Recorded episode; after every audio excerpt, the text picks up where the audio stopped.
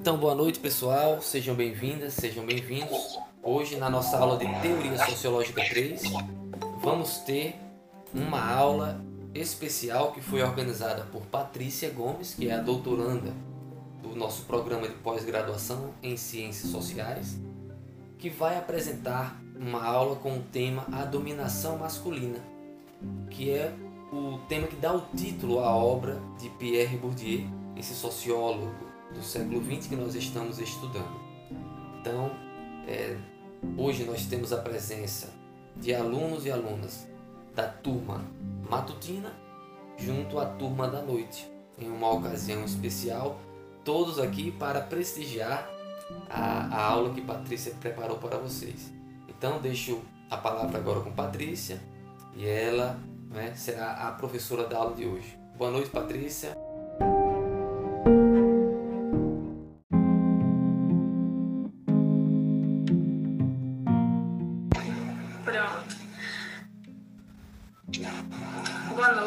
Boa noite professor, boa noite à turma da, da noite e à turma da manhã, que o pessoal que pôde vir, é, eu agradeço.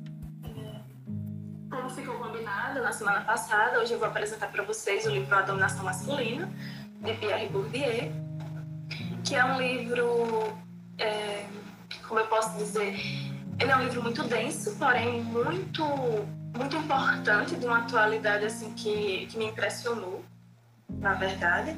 Ele foi publicado pela primeira vez em 1998, mas é, não está deixando nada a desejar é, para o momento, para a atualidade.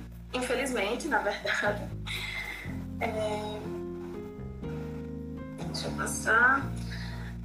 Bem, eu trouxe aí a foto do Pierre Bourdieu, mas só para apresentar, fazer uma apresentação muito rápida, porque o Lucas já fez um, um um aprofundamento sobre a visão desse autor, sobre os principais conceitos da sociologia dele e que inclusive foram assim valiosos para para a leitura do texto, para mim e imagino que para vocês também,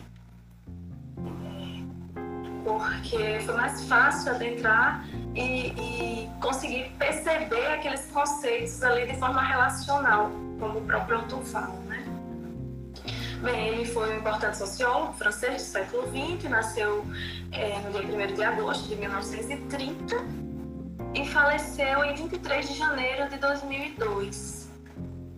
Não faz muito tempo, né? Assim, de um modo geral, o, esse livro, ele, ele, ele tenta ressaltar mesmo a construção histórica que é velada ou ocultada é, a partir de uma aparente naturalidade ou espontaneidade que está escrita nos nossos corpos, né, enquanto homens e, e mulheres. E ele tenta evidenciar, trazer à tona ou mostrar o, o inconsciente que, na verdade, governa as relações sexuais e que está presente até hoje, apesar das transformações nessas relações, apesar do fato de, nós mulheres termos conquistado é, vários direitos, como o voto, como é, direito de trabalhar, por exemplo, mas que é, essas transformações, na verdade, elas velam toda, todo o inconsciente que, que, que orienta, que rege as nossas relações, que nós tendemos a pensá-los como naturais, como, da, é, como advindo de uma, de uma natureza que nos é intrínseca, então não teria como fugir, não teria como é, ser diferente.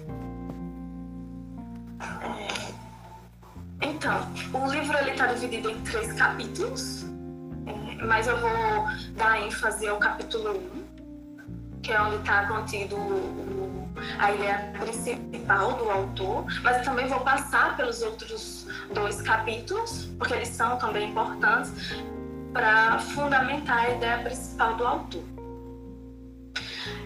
um, uma preocupação do, do Bourdieu em todo o decorrer do livro é, é justamente o fato de estar estudando um assunto que é a dominação masculina, no qual nós estamos inseridos. Então, assim, nós estamos correndo constantemente o risco de nos trairmos e pensarmos a partir é, dos esquemas cognitivos que reproduzem a dominação. Então, assim, isso seria, essa é uma tentativa no, no decorrer do texto dele de fugir dessa percepção, né? tentar minimamente desviá-la ou evidenciá-la. E, para tanto, ele vai usar como estratégia explorar, explorar as categorias do entendimento com as quais construímos o mundo em uma espécie de experiência de laboratório, que chamamos de etnografia. Né? Ele vai fazer um exercício etnográfico é, para tentar evidenciar essas categorias que regem tanto a, a nossa, a, nossa, é, a nossa dimensão subjetiva quanto objetiva, nas nossas práticas, eu me refiro. Então, ele vai fazer uma socioanálise, né? Como ele fala, uma etnografia, é, a partir do, do, do povo berber que é nativo da Cabilha, região montanhosa da Argélia, localizada às margens do mar Mediterrâneo, Mediterrâneo perdão, que fica no norte da África. Eu trouxe aqui um, um, pequeno mapa que eu imagino que vocês estejam vendo, porque eu não estou vendo vocês aí, eu acho um pouco estranho. Mas enfim, eu trouxe um mapa bem geral mesmo, só para ter uma noção de onde fica localizado. É, esse, esse povo, né, que ele resolve fazer a etnografia, de modo que o mapa está dividido apenas em, em. Ai Deus, como é que se chama? Continentes. então, percebam que aí é, é uma área de, de, de, troca, de transição, né? Porque você vê a Europa aqui do outro lado, a África, a Ásia, e aquele espaço ali que, que, parece muito estratégico quando a gente pensa do ponto de vista de, de, trocas, tanto econômicas quanto culturais. Eu não sou professora de geografia nem de história, mas é, isso é perceptível. Então, assim, ele escolhe essa sociedade justamente porque ele considera ela um tipo de sociedade específica, que seria exótica e íntima ao mesmo tempo, estranha e familiar, e pelo fato dela preservar estruturas que, segundo ele, e eu concordo particularmente, estão fragmentadas em nossas estruturas cognitivas e sociais, que seria uma visão androcêntrica, como ele vai chamar.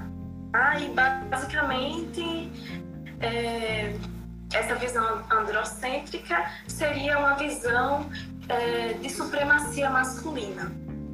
Então, a socioanálise dele que ele, que ele faz é, das estruturas objetivas e das formas cognitivas que se estabelecem nas relações entre o, o, o esse povo da cabine, o cabine, é, sobre o inconsciente androcêntrico que está presente lá e a objetivação das categorias desse inconsciente nas práticas mesmo do dia a dia e das relações de trocas comerciais ou simbólicas mesmo.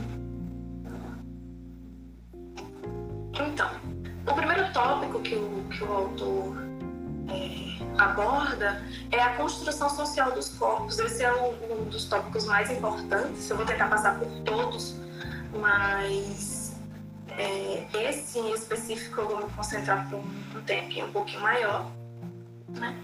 Ele vai enfatizar que quando a gente vai pensar as relações é, sexuais e a divisão que, que existe em torno dessas relações, seria um equívoco focar na, nas questões sexuais em si, é, eróticas mesmo são importantes sim, mas acontece que essas relações elas orientam todo o cosmo, da, é, todas as relações, todo o universo de relações desse povo.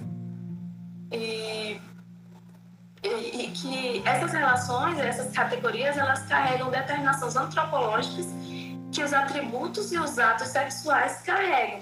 Então, as diferenças sexuais nessa sociedade, ele vai mostrar que em nossa também, sustentam o conjunto das oposições que, organ, que organizam o cosmos a partir de, de relações homólogas no campo social.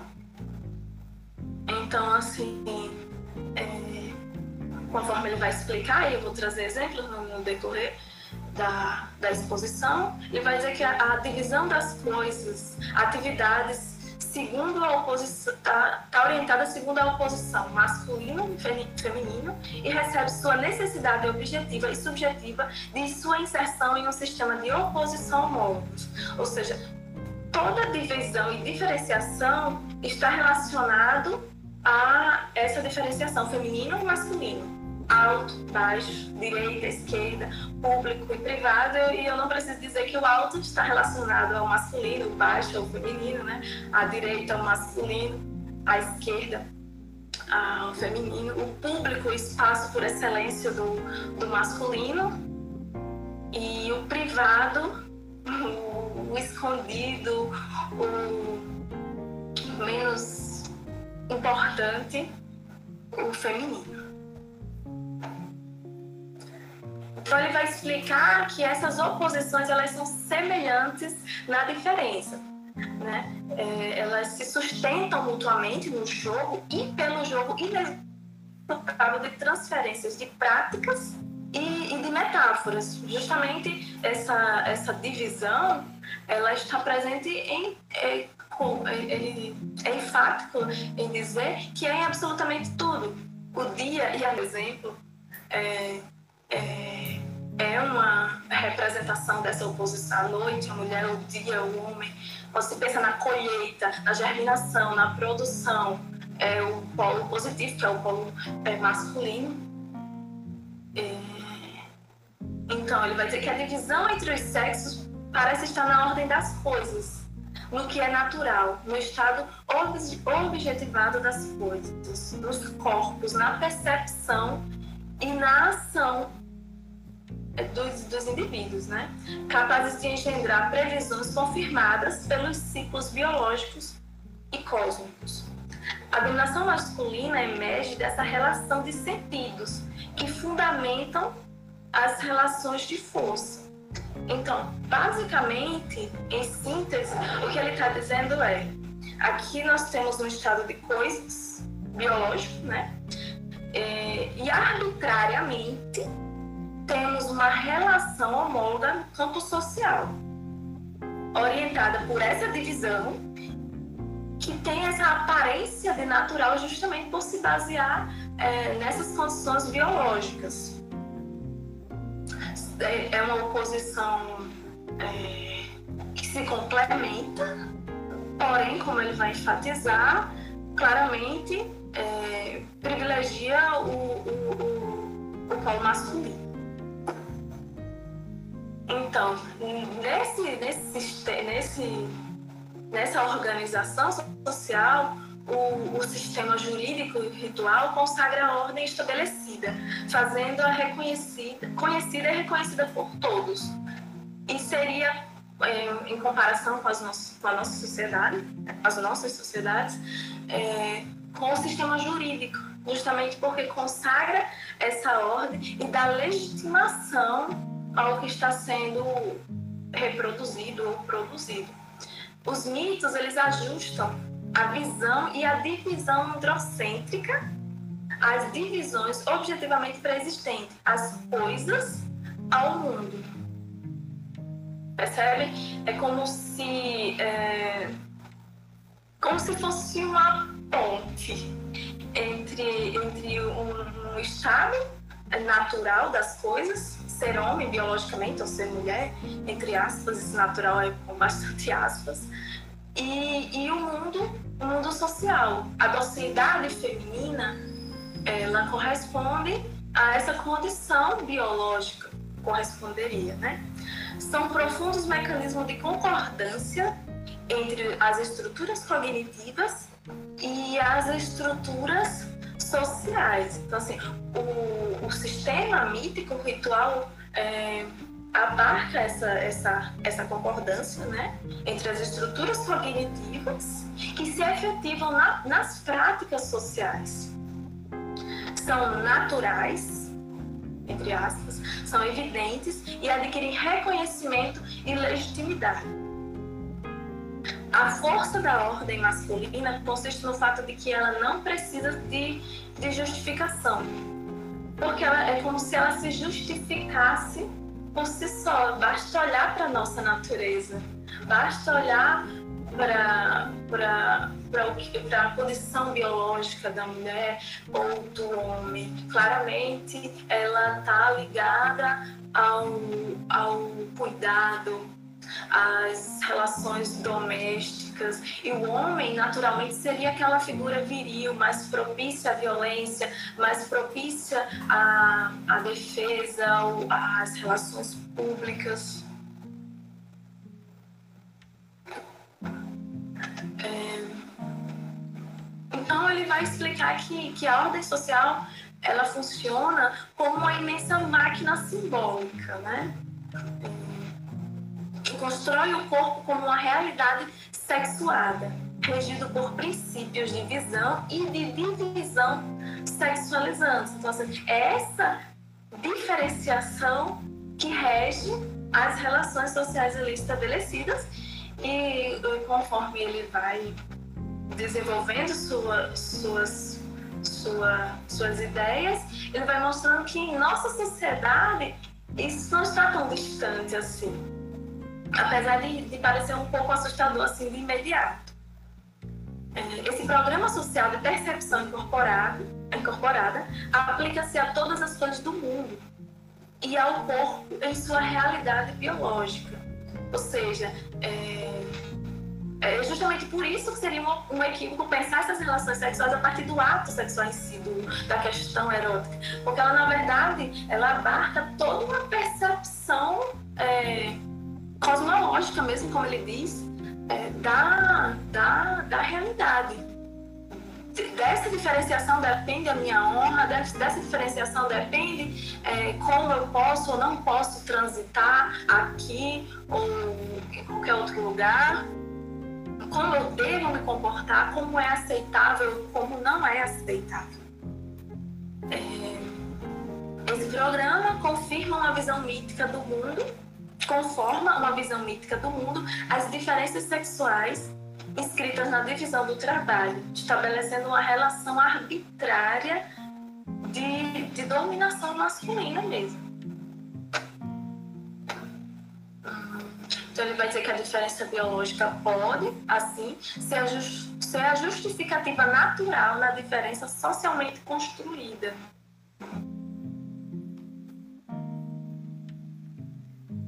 Isso é assustador, mas eu não sei vocês, mas eu já escutei diversas vezes é, a expressão, mas eu sou homem, como se isso justificasse, sei lá, um, uma traição, por exemplo, ou uma atitude grosseira, que não se justificaria de maneira alguma é, se fosse uma mulher na, na mesma situação. Então, assim, caímos em uma relação circular do pensamento. A dominação está inscrita nas divisões objetivas e na subjetividade. Então, é como um, uma, uma, um ciclo que se complementa. Então, assim, ela não, ela não está somente aqui na, na efetivação prática da dominação. É, é, por isso que a violência simbólica, ela, ela não é, é ela não é exatamente física, mas ela existe, ela é real ela está ali acontecendo quando, é, quando, não sei, a gente se sente culpada por ter sofrido um assédio, por exemplo, pelo fato de estar usando uma roupa curta ou, ou algo do tipo. Então, é, o autor vai, vai trazer a questão da virilidade, né? Que, tá, é, que todo essa, essa, esse sistema de relação é, que eu acabei de descrever é, sustenta ou estimula na, na condição masculina, no sentido de que de uma necessidade constante de se provar. Não, não exatamente a sua potência sexual, necessariamente isso, mas deixa eu ver alguns outros exemplos. É, se a gente partir para situações de conflito em que é, na verdade, é, seria função do homem, por estar mais propenso à violência, resolver aquela situação.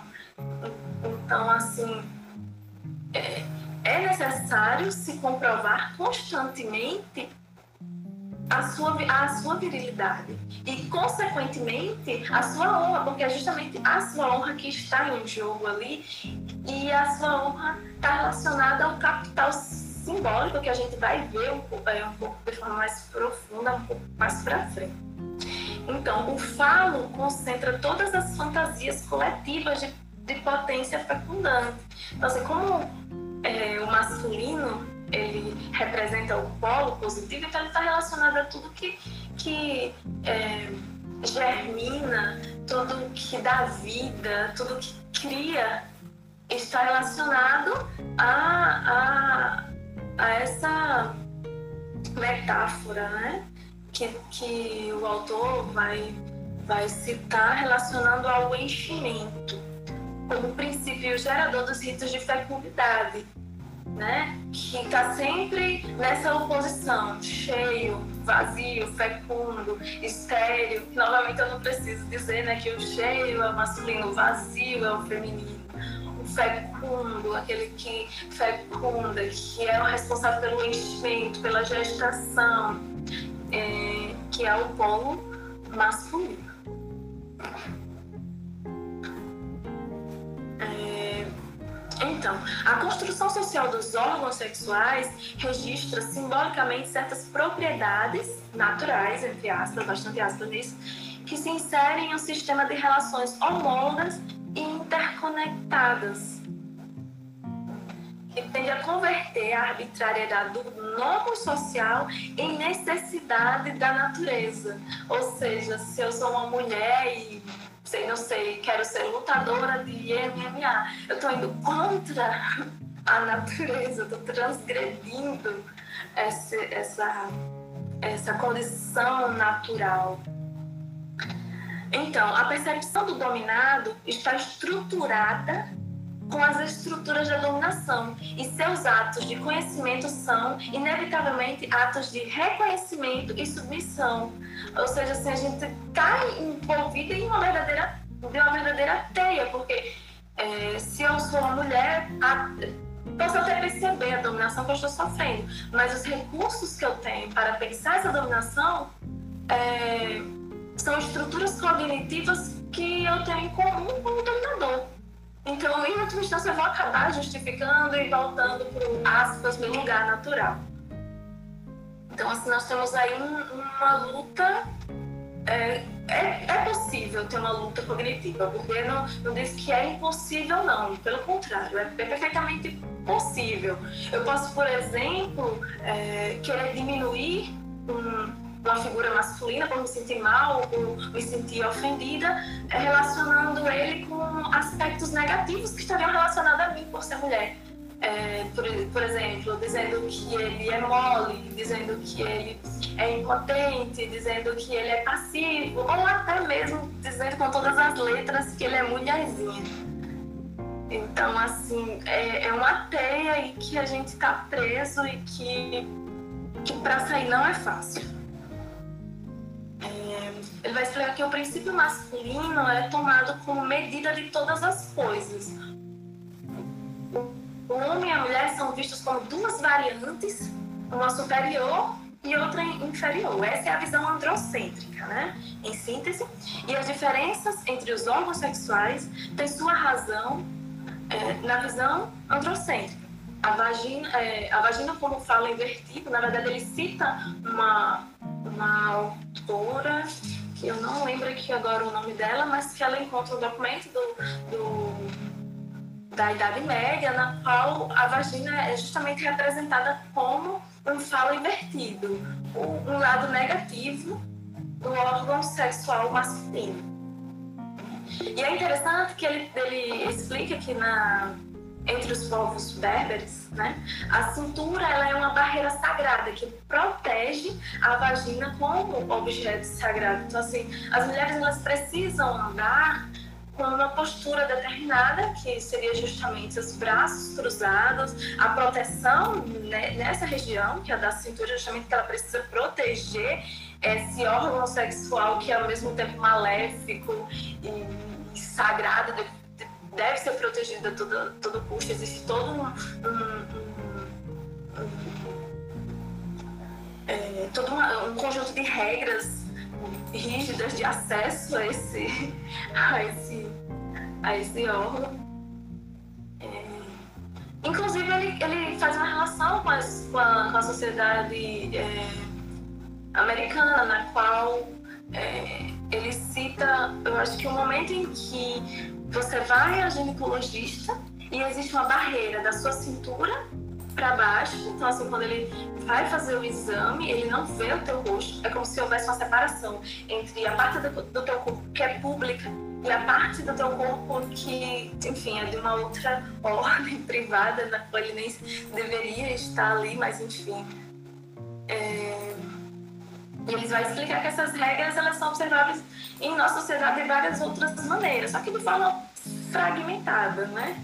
E sim, a vagina é, também ainda continua sendo um tabu, um, um fetiche, né? Que, com, que, que complica, eu diria, a condição de mulheres que querem viver profissionalmente do, do sexo, né? Porque há uma visão é, essa visão aí é a que, é a que sustenta o, o direito. E a visão do senso comum mesmo quando vai se pensar sobre essas mulheres que, que querem viver é, da prostituição. E tem a questão do dinheiro também que, que está relacionada como uma forma de como se fosse uma troca na qual eu, eu teria o direito à violência sobre aquele corpo Então, é, para sintetizar, né, ele traz essa oposição mítico-ritual que sustenta a sociedade cabile, é, que coloca no lado do polo masculino à frente, né, o ativo. Inclusive, na, na, na, nas relações sexuais, o homem tem que necessariamente estar por cima. O inverso seria um, um absurdo. É, os usos, o, usos públicos das partes altas, a face, o bigode, falar publicamente, olhar olhando, olhar os outros de frente com postura ereta, essas, essas, são, uma essas são condutas masculinas, né? Já as mulheres, é, a parte do corpo que diferencia são as costas, é, passiva, né? Afastada dos lugares públicos, olhar sempre baixo, a única expressão que lhe convém é eu não sei. Curvada e dócil. Então, assim, como eu já falei, essa, essa, essa divisão, essa oposição, ela, ela abrange todas as relações e todas, todos os aspectos desse mundo, né? Se a gente pensa em alto, em baixo, em cima, em baixo, dia, noite, seco, úmido, público, privado, quente, frio, cheio, vazio, todas essas oposições elas estão orientadas por esse princípio inicial aqui, que é o do masculino e feminino. Sim, eu trouxe aqui para vocês é, um, um, um, mito né, de, de justificação dessa, dessa relação que eu acabei de descrever, que eu vou, vou ler rapidinho para vocês, que diz o seguinte: Foi na fonte que o primeiro homem encontrou a primeira mulher. Ela estava apanhando água, quando o homem arrogante aproximou-se dela e pediu de beber. Mas ela havia chegado primeiro e ela também estava com sede. Descontente, o homem a empurrou.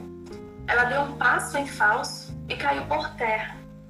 Então, o homem viu as coxas da mulher, que eram diferentes das suas, e ficou paralisado de espanto. A mulher, mais astuciosa, ensinou-lhes muitas coisas. Deita-te disse ela, e eu te direi para que servem teus órgãos.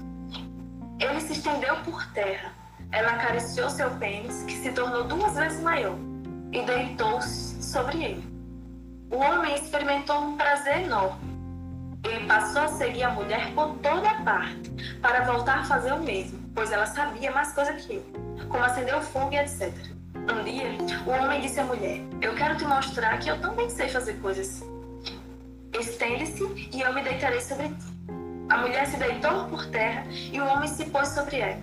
E ele sentiu o mesmo prazer. E disse então à mulher: Na fonte és tu quem dominas, na casa.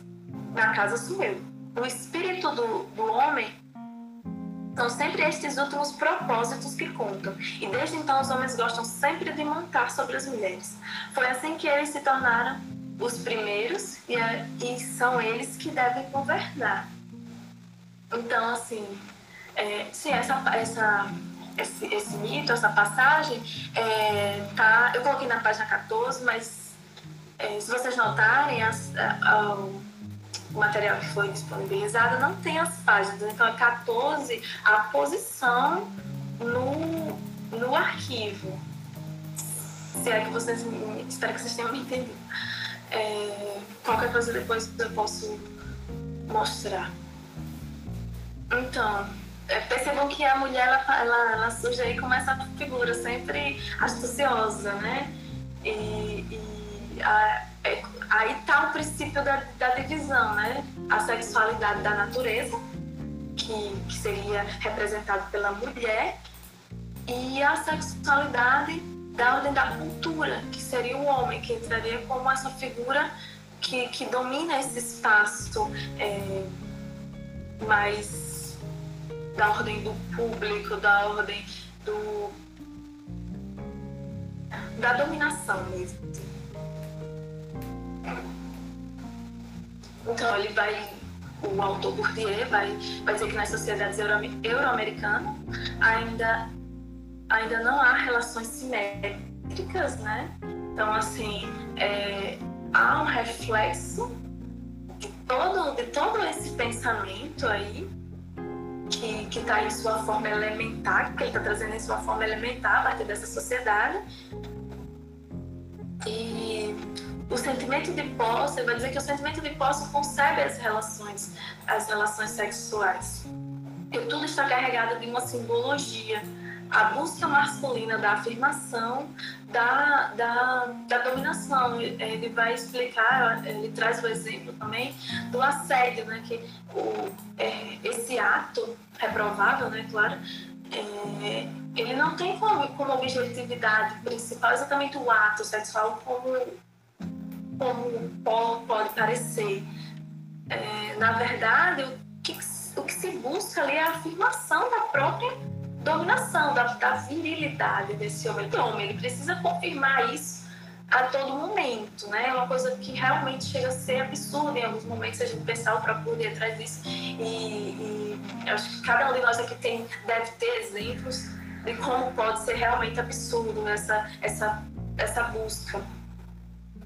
Então, o princípio androcêntrico orienta o desejo, quer dizer, do O homem tem o desejo de posse, na forma de dominação erotizada e o desejo feminino como desejo de dominação masculina, é, como subordinação é, erotizada. Percebam que há aí uma, uma concordância, né? É como se fosse um encaixe aí, um, um ciclo em, em, que claramente nas mulheres não, não, não é exatamente positivo simbolicamente para a gente. Isso, isso porque a gente está na ordem do simbólico, né? Que, que a gente não entrou na, na questão da violência física. Então, é, eu trouxe essa citação que diz o seguinte: é, compreende-se que, sob este ponto de vista que liga sexualidade e poder, a pior humilhação para um homem consiste em ser transformado em mulher. Essa, eu trouxe essa, essa passagem que eu acho ela muito marcante e eu acho que eu, eu ia trazer alguns exemplos na fala do, do senhor que está lá, infelizmente, ocupando a presidência, mas eu acho que vocês não mereciam. Então, é, vou trazer uns é, exemplos verbais mesmo. É muito comum a gente dizer que uma pessoa vai se tornar mulherzinha em um presídio, por exemplo, e a gente sabe muito bem o que isso significa. Então, o trabalho de construção simbólica. Pronto. O trabalho de construção simbólica fica cada vez mais completo ao impor uma, uma definição diferencial dos usos legítimos de um corpo e excluir do universo do pensável e do factível tudo que pertence ao outro sexo. Então, você perceba que é todo um sistema realmente é, muito, muito completo, né? Que, que tende a, a tirar do de mim enquanto pessoa do sexo feminino qualquer coisa que seja da ordem do, do sexo masculino. Trata-se de um trabalho de construção prática, né? Também para produzir este, este artefato social, que é um homem viril e, e uma mulher feminina. É todo um, um, um trabalho, né? De, de complementação mesmo da dimensão subjetiva e da dimensão objetiva, porque o que está aqui na ordem do cognitivo vai ser impresso nesse corpo, né?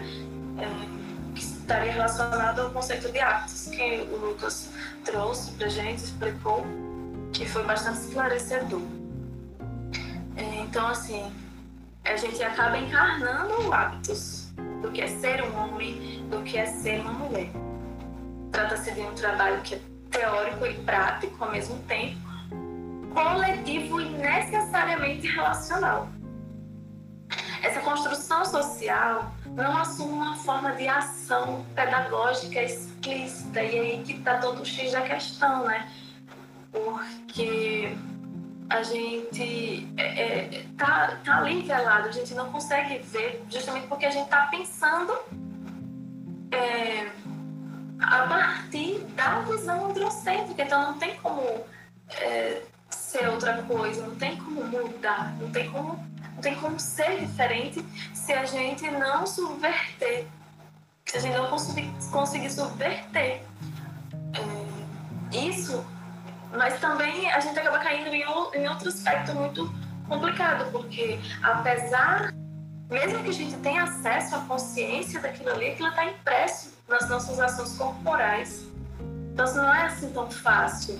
A gente tomou conhecimento de que somos dominados, pronto, acabou a dominação. É, infelizmente, não é assim.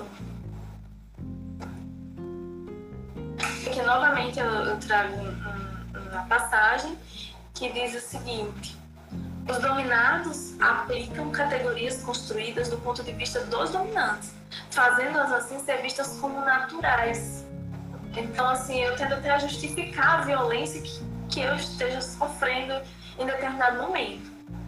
Sobre isso, eu trouxe um, eu selecionei um vídeo que tem um minutinho e pouco, que eu vou tentar colocar agora rapidinho, mais rápido que eu puder.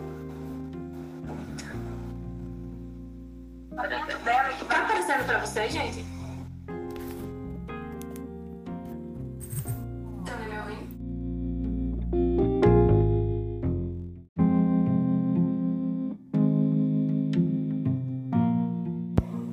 Uhum, sim.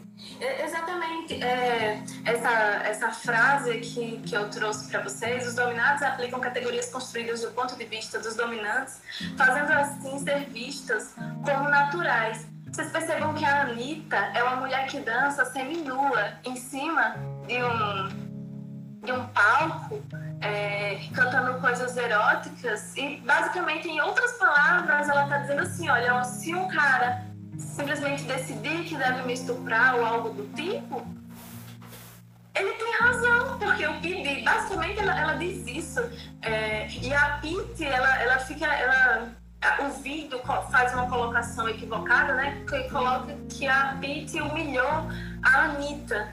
Mas a própria Pete, em diversos momentos, ressaltou que, que essa não era a intenção dela. A intenção dela era realmente problematizar a situação e, e, e jamais faria isso, mas a própria visão androcêntrica, né, que nos coloca, que nos coloca umas contra as outras, tende a trazer essa visão de que ela humilhou a Anitta.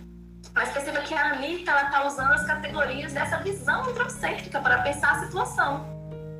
É, ah, uma mulher não quer ser tratada mal, mas age de, de, de tal forma ela tá, ela tá burlando o que se, que, que se esperaria de uma mulher que deveria estar tá protegendo essa, essa região a, a, a, da vagina como um tabu sagrado, ela tá agindo de, de forma é, que não lhe cabe, que não que faz com que você não mereça respeito. Então, assim, o que a Anitta aplicou aí foi justamente a visão do dominado e que é, e é muito complicado vindo dela, sendo ela quem é, né? Eu, eu achei representativo, assim, é, do, do, dessa questão de aplicar as categorias do ponto de vista do dominante, quando na verdade você é o dominado da situação. Você justifica a violência. Então, assim, a gente pode fazer, é, elencar, né, o, os aspectos da violência simbólica, neste caso aqui da violência de gênero, mas a gente pode estender essa reflexão para a raça, para a relação trabalhador-patrão, enfim, de modo generalizado mesmo. É, seria a reunião, a violência simbólica seria a reunião do exercício pleno da dominação, ou seja, é, todos esses aspectos que a gente veio trabalhando até aqui de forma relacional, atuando ao mesmo tempo. Então, assim, é que está a eficácia desse, desse, desse sistema e, e do, da, da, gente tender a reproduzir e ver como natural. Ah, os atos femininos de reconhecimento são atos de, de, conhecimento são atos de reconhecimento. O conhecimento que a Anitta está aplicando ali, na verdade, é a visão androcêntrica, é a visão do dominante, do dominante, da experiência subjetiva. Então, essa violência simbólica, ela, é, ela, ela, se, ela se efetiva na prática, mas ela ela está ali se relacionando com uma experiência subjetiva também. Eu, eu imagino que a Anitta deve ter certamente sofreu violências de, de, desse tipo que ela estava ali mesmo justificando. Então, a violência simbólica é tão real quanto a violência física e acaba culminando na autodepreciação. É o que a Anitta também estava fazendo. Ela estava se autodepreciando. Porque quem é ela? É uma mulher que dança sendo nua em cima de um, de um, de um, de um, um palco. Então, assim, a gente acaba aderindo a, ao dominado. Não, o dominado acaba aderindo a, ao pensamento do, do, do dominante. Dominante e dom, dominado possui, portanto, os mesmos instrumentos de conhecimento. A gente, é como se a gente entrasse numa briga totalmente desarmada. É, e seu efeito provém de uma lógica muito mais inconsciente. E é outro aspecto fundamental da questão é, da crítica que me parece ser muito evidente em várias partes ao marxismo né? A tomada de consciência como assim o ponto chave. Ele diz não, não, você, vocês estão esquecendo de todo o sistema simbólico que está atuando aqui e que dela não é da ordem da consciência.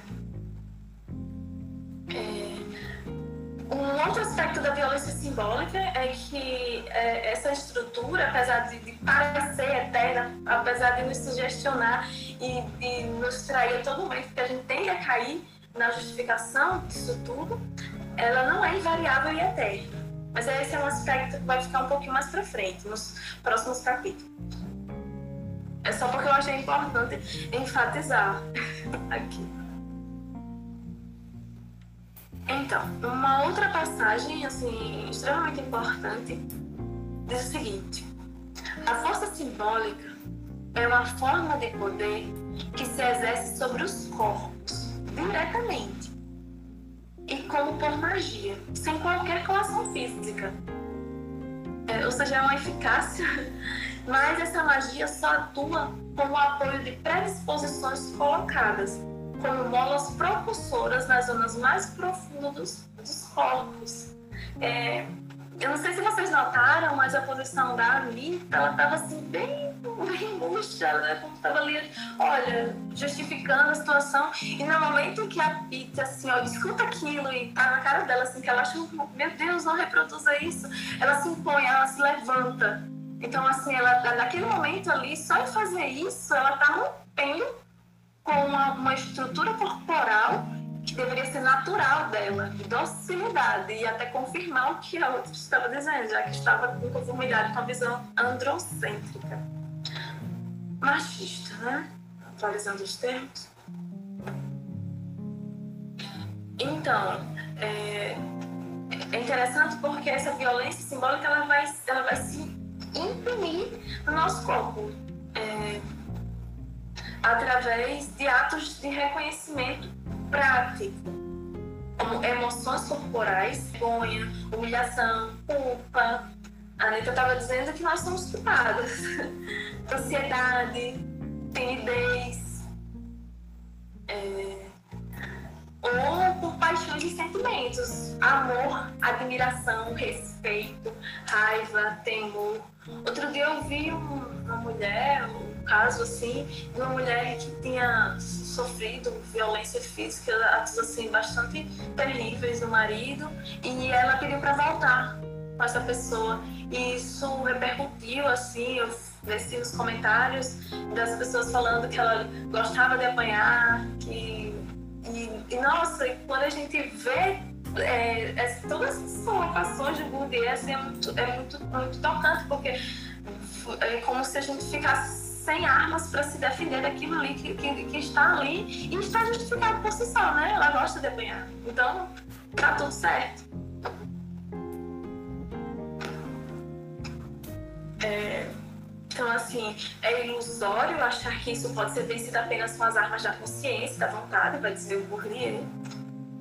E, e isso pode ser evidenciado quando a gente percebe que quando as prisões externas são abolidas, sei, tipo, a gente tem o direito a, a ter um trabalho, a estudar, a ter mais instrução, ou entrar no espaço da política. Então, assim, vem outras auto-exclusões, que é da ordem do vocação, deveria ter bastante aspas aí, não coloquei, perdão. E, e da. É, no sentido de que se a gente, se a gente perceber, mesmo, mesmo com essa abertura prática, né? Eu acho que posso dizer assim, para as mulheres, nós não estamos ocupando esses espaços, nós somos minorias. E mesmo, e mesmo quando ocupamos, nós temos que nos impor, é necessário para ser ouvida, é, falar mais alto, é necessário realmente. E é uma forma cansativa mesmo, porque é uma luta bem diária, né? Então, assim, a gente tende a culpar a vítima, como a gente viu. Não é automático a tomada de consciência e a libertação das mulheres. O princípio da dominação está escrito nas coisas e nos corpos, né? Como, como uma forma que se complementa e se retroalimenta. A perpetuação ou transformação da relação de dominação só depende de suas estruturas. O que ele está querendo dizer com isso que apesar de parecer eterno, apesar de, de ser muito difícil, e é como ele demonstrou aqui, de forma brilhante no, no decorrer do, do, livro dele, é, mas tudo isso aí é sustentado por uma estrutura, né? Então, assim, mesmo que a gente tenha, tenha acesso ao voto, à educação, a não sei o quê, mas a estrutura está ali. Entendeu? E se ela está lá intacta, intacta, então assim, o reflexo disso está aqui, mesmo que ela esteja velada, que não, nossas mulheres hoje podem votar, hoje as mulheres podem isso, podem aquilo, mas isso na verdade é, oculta e, e, e nos, nos, leva para um tipo de ilusão. Nós estamos quase lá, diz a Lídia, como muito bem retrucou a, a Pete, não, mas não estamos lá, é diferente de estar lá. É, é... Então, o hábitos é inseparável das estruturas que os produzem, ou melhor, na estrutura do mercado de bens simbólicos o princípio da inferioridade da mulher, ratificada pelo sistema mítico ritual, compreende a diferenciação sujeito-objeto nas trocas simbólicas do, do mercado matrimonial. Então, assim, ele está é, se referindo a um, um, tipo de relação que, na verdade, é entre os homens. Né? E as mulheres, elas estão circulando ali porque elas são um bem, um bem simbólico, né? Elas são objetos de troca que consistem em perpetuar ou aumentar, ou aumentar o capital simbólico em poder dos, dos homens. Né? Ele vai citar o Levi-Strauss, né, com essa questão do tabu do incesto, como é, a mulher como instrumento simbólico na circulação de signos, mas ele vai dizer que há um aspecto importante que o Levi-Strauss não, não, não coloca aí, que é a dimensão política dessa troca, dessa circulação, aí, dessa comunicação. É, da qual as mulheres é um, não é um produto, ele vai explicar, mas é um dom. Mais do que uma relação de comunicação, a troca de mulheres apresenta uma relação política na transação matrimonial. Relação que visa aumentar ou conservar a força simbólica.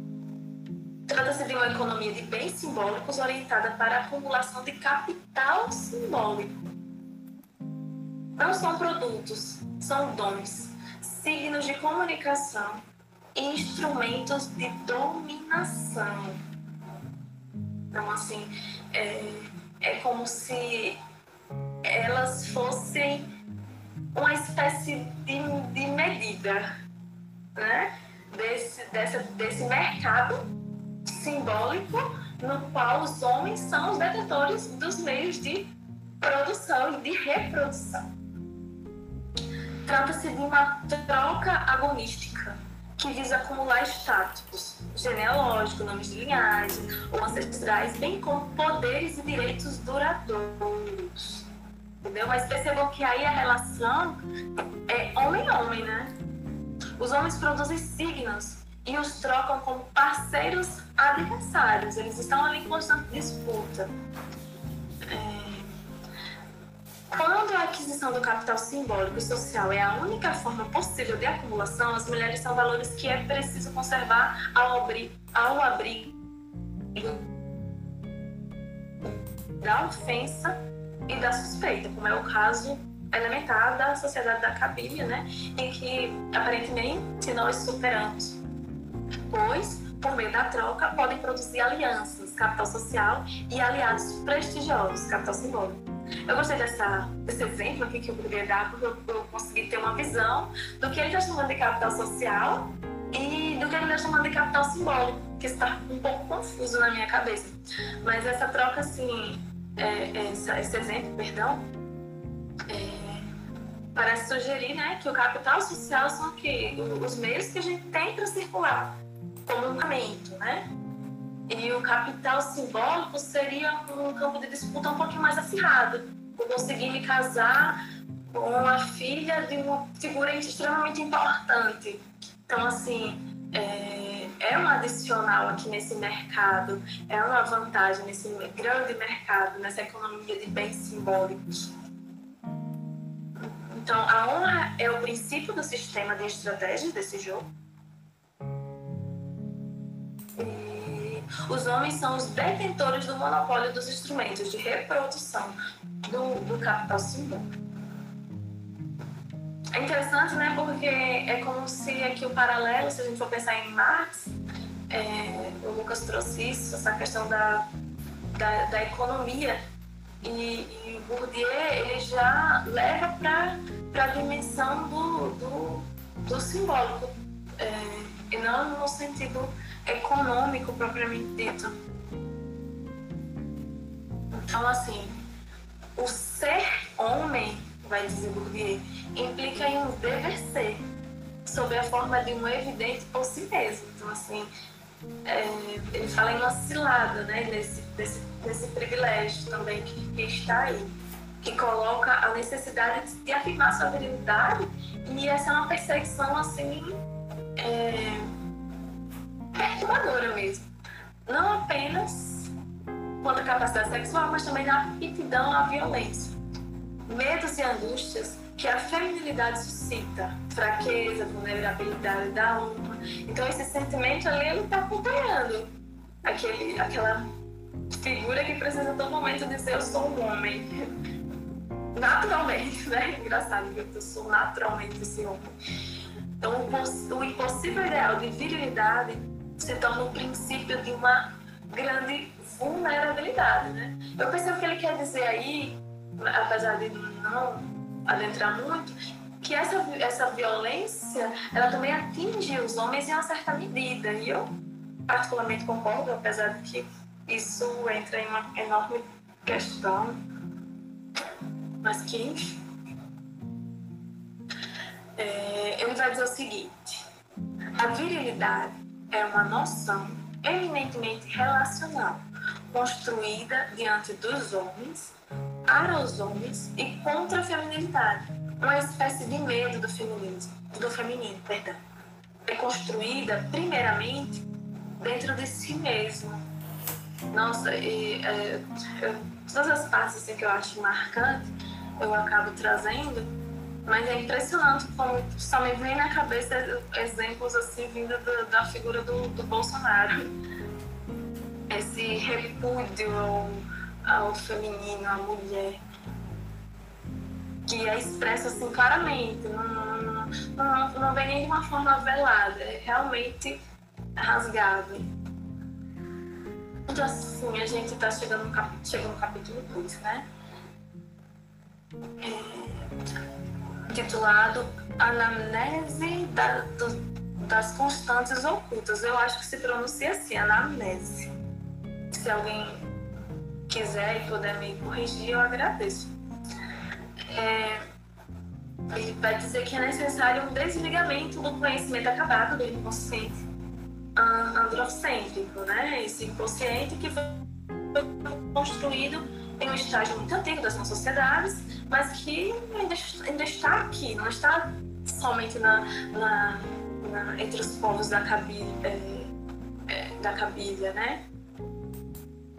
É, então, assim, na verdade, esse é um cuidado que acompanha todo o livro. Que a gente não caiamos na familiaridade com esse conhecimento, né? no sentimento de evidência por compartilhar do mesmo inconsciente isso, isso, é exatamente isso que ele dá o nome de anamnese, né? Isso ele traz, esse conceito, pelo que eu entendi, ele traz do, do Freud e do Platão. Então seria, seria justamente analisar tudo que a gente acabou de dizer aqui como uma justificativa, como se dissesse, olha, isso aí está ratificando a condição natural do que está estabelecido. Mas o, a preocupação dele a todo momento é justamente não cair nessa armadilha e enfatizar é, todo o processo histórico que acompanha é, a produção e a reprodução desse sistema da dominação masculina. É, incorporado de uma história coletiva esse inconsciente, no caso, é incorporado de uma história coletiva individual que impõe a todos os agentes um sistema de pressupostos. Então, assim, até para ler esse livro é, é delicado, porque se a gente está trazendo esse conhecimento, a gente pode escorregar em algum momento. Então, assim, ele traz a etnologia como a, o meio né, capaz de construir uma, uma axionomia é, potencialmente libertadora. Né? Então, assim, é, para que isso realmente seja, pelo menos tenha algum, algum efeito nesse sentido, é preciso não cair nessa armadilha.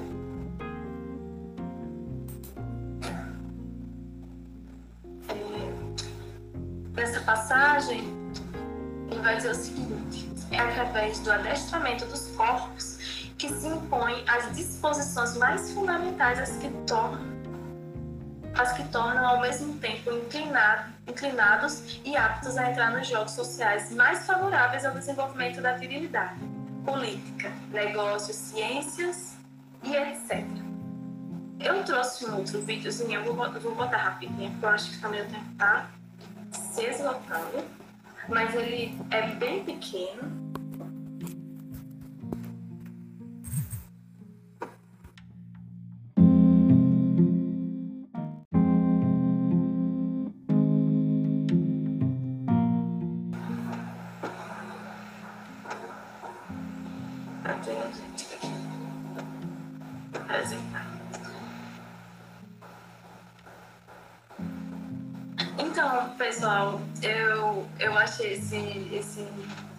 bastante é, representativo dessa sobre essa questão de, de, ser, de ser mais apto a isso ou aquilo, ser mais apto a, a ser a pessoa mais competente que vai dirigir, sei lá, um hospital, uma empresa. Então, assim, que imediatamente é associado a uma condição masculina.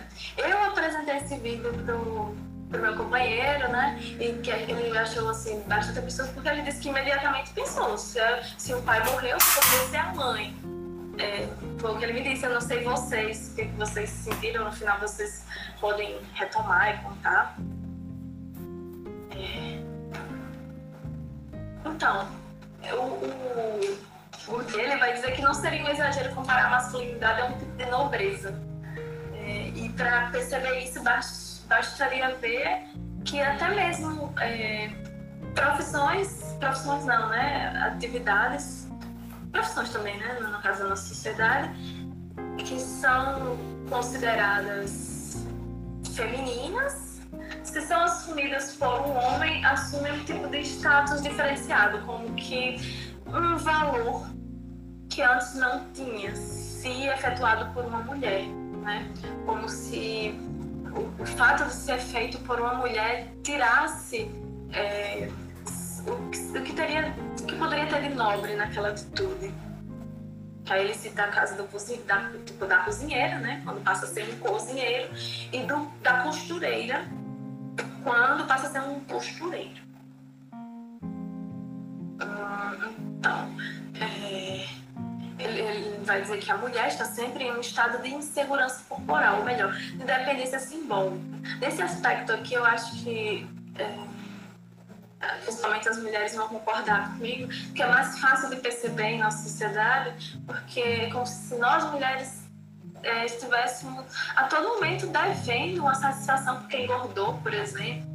É, tem que estar sempre muito bem vestida, tem que estar sempre maquiada, tem que estar sempre é, dentro desse padrão estético e essa cobrança vem realmente de todos os lados. É, elas existem pelo e para o olhar dos outros, ou seja, enquanto objetos receptivos, atraentes, sorridentes, atenciosos e submissos. E se fugir disso, é, é, é, é, é clássico, né? É a louca. Então, assim, é, é, eu, eu consigo ver é, esses aspectos aqui mais facilmente em nossa sociedade. Elas experimentam a distância entre o corpo real, a que estão presas, e o corpo ideal. Nossa, esse, esse, esse aspecto, então, seria o corpo seria um corpo para o outro. Ele vai dizer até que, que existe uma exceção na questão do esporte, mas mesmo assim, esse corpo masculinizado, ele, ele sofre assim uma, uma acho que eu posso de retaliação, né? Como que como se o acesso ao poder, de alguma forma, em algum sentido, colocasse a mulher na condição de é, double, double bind. Eu não sei se eu estou pronunciando correto. Novamente, se alguém quiser me corrigir, eu agradeço. Mas seria assim como se ela tivesse atravessando uma linha que não, que não cabe a ela. Ela está deslocada, ela não, não está no lugar certo. Ela está com um corpo de homem, por exemplo, ela está com uma atitude de homem, ela está é, invadindo um, um espaço que não é naturalmente seu. Então, isso seria de alguma forma subversivo. E chegamos no capítulo 3, esse capítulo que ele titulou de Permanências e mudanças, né? É, nesse capítulo ele retoma mais ainda essa questão da, da, da, preocupação da gente não, não cair na armadilha do. Nossa, que foi a frase que, que ele usou no capítulo 2, anamnese, eu acho, lá do Freud e do Platão. É, ele vai dizer que a autonomia das estruturas sexuais em relação às, é, é, é, às estruturas econômicas, ela é assim, ela é assustadora mesmo, porque resiste, mesmo em, nossos, em nossa sociedade, mesmo que a gente olhe para o povo da cabine e diga, nossa, que, que, que absurdo isso aqui, mas a gente está reproduzindo aqui também. E, e tá aí a sobrevivência da visão androcêntrica, mesmo diante das mudanças profundas nas atividades produtivas e na divisão do, do trabalho, né?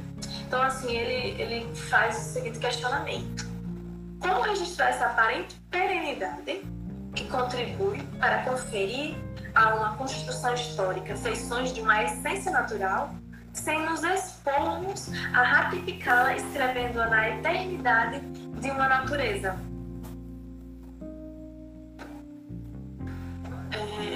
Bem, se a gente quer fugir do essencialismo, né, é engraçado, né, porque a gente, a gente é, já deve ter ficado óbvio que ele é um estruturalista, mas é, quando ele fala em estruturalismo, ele está falando de algo que é construído, né? E para ter essa, esse aspecto de, de eterno, de natural, esse, esse efeito quase mágico, é preciso inserir na, naquele conjunto relacional de coisas que a gente veio vendo desde as últimas aulas com o Lucas até agora.